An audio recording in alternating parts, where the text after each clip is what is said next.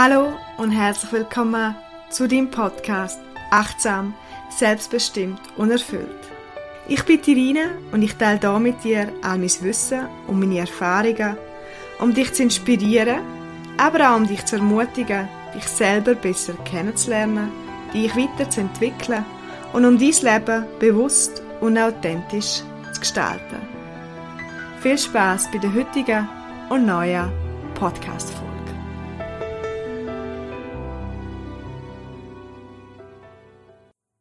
Ich möchte heute das Thema soziale Medien anschauen und ein bisschen darüber reden, ob es mehr Fluch oder Segen ist.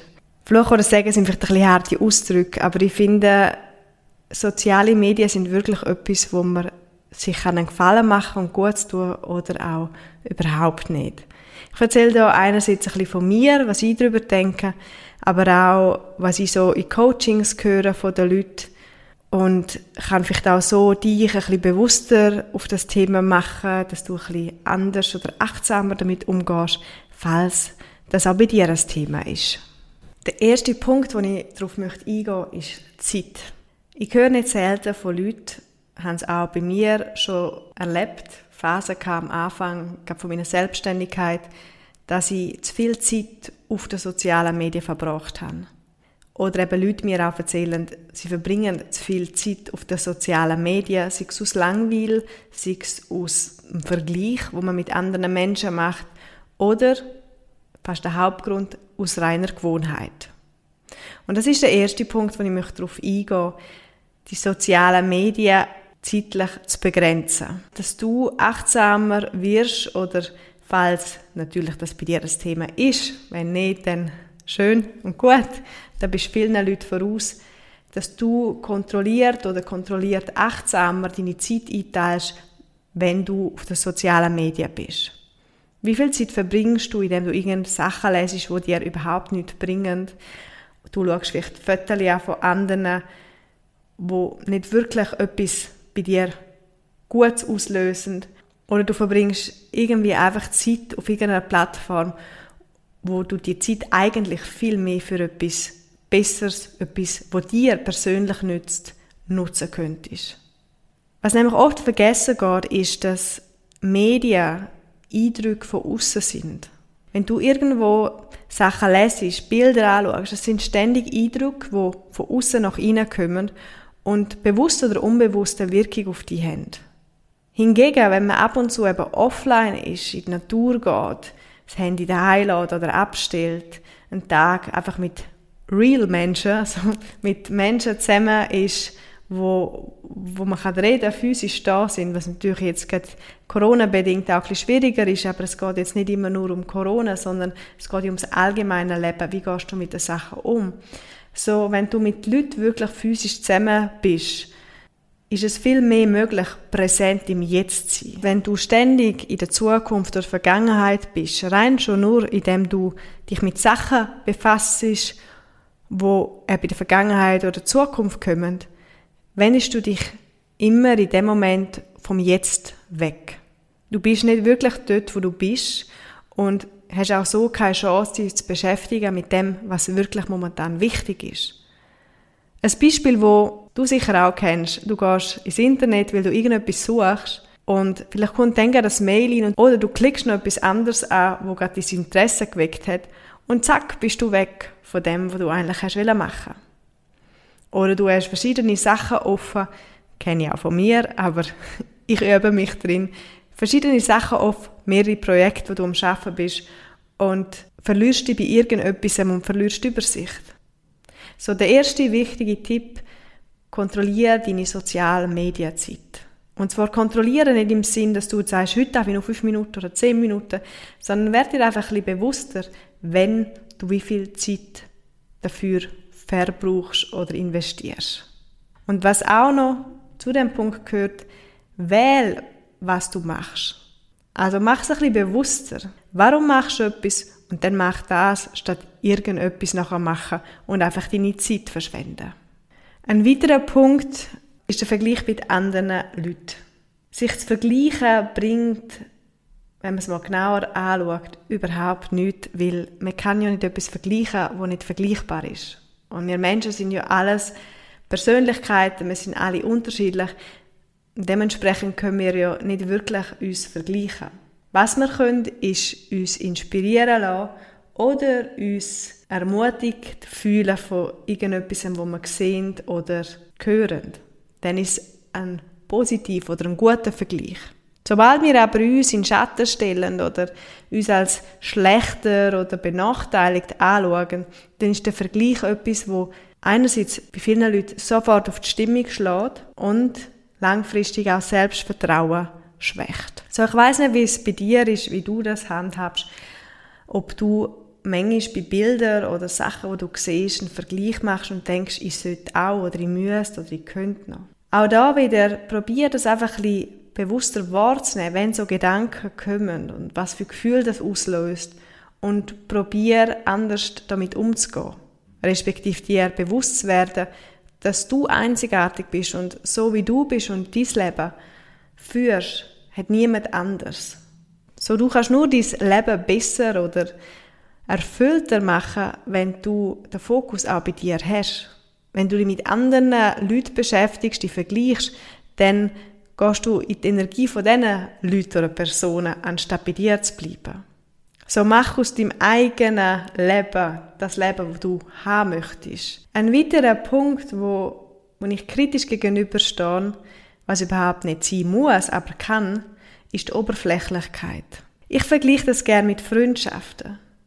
Ich selber habe eine gute Handvoll gute Freundschaften, die ich sehr schätze und weiß, dass wir gegenseitig immer füreinander da sind, wenn wir uns brauchen. Und ich könnte aber auch tausend Freundschaften haben, die einfach oberflächlich sind und die würden mir schlussendlich weniger geben als die gute Handvoll, die ich jetzt habe. Ich habe mich distanziert oder entfernt von Sachen, wo einfach, und ich das Gefühl habe, das ist einfach an der Oberfläche. Weil der Oberfläche Sachen zu sehen oder zu hören, bringt mir selber nichts. So möchte ich auch dich ein bisschen anregen, um darüber nachzudenken, dass du vielleicht ein bisschen weniger Kanäle oder Personen nutzt oder folgst. Und das schult auch das Gespür für dich selber, was tut dir gut, wer tut dir gut und was nicht. Und es hat nichts mit Egoismus oder irgendwie Rücksichtslosigkeit zu tun, wenn man sich vielleicht auch von gewissen Sachen verabschiedet oder sagt für sich selber, ich lerne das oder ich tue mich da distanzieren und wirklich mehr das wählt und die Personen wählt, die einem selber gut tun. Leute, die dich stärken und bereichern, Sachen, die dir weiterhelfen oder dich inspirieren, das ist schlussendlich meiner Meinung nach das, wo die sozialen Medien oder die Kommunikation, der ständige Austausch, die Verbindung sollte auslösen.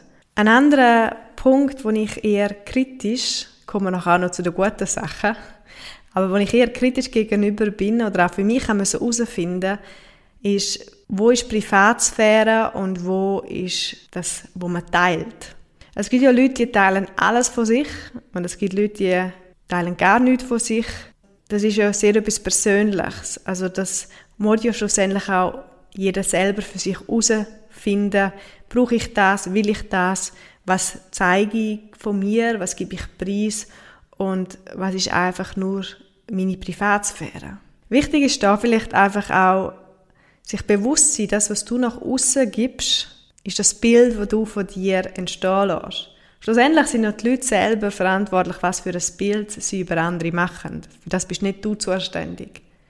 Aber einfach für dich selber bewusst sein, dass das ja wie deine Unterschrift ist oder deine Handschrift, das, was du von dir nach außen trägst, soll auch authentisch sein. Also dann wirklich, das ist meine Empfehlung, Sachen von dir nach außen zeigen, bringen, wo dir entspricht. Mir selber macht es auch nur Spaß, Sachen preiszugeben oder zu zeigen, wo wirklich von mir, von meinem, von meinem Denken und meinem Fühlen herkommen. Ein weiterer eher kritisch gesehener Punkt von mir ist der Rhythmus vom Tag. Am Anfang habe ich erwähnt, dass ich es sinnvoll finde, wenn man sich ein bisschen bewusster wird, wie viel Zeit verbringe ich auf den sozialen Medien und der andere Punkt ist auch noch, wenn verbringe ich Zeit? Du es dir wirklich gut, wenn du bis um 11 oder 10 am Handy bist.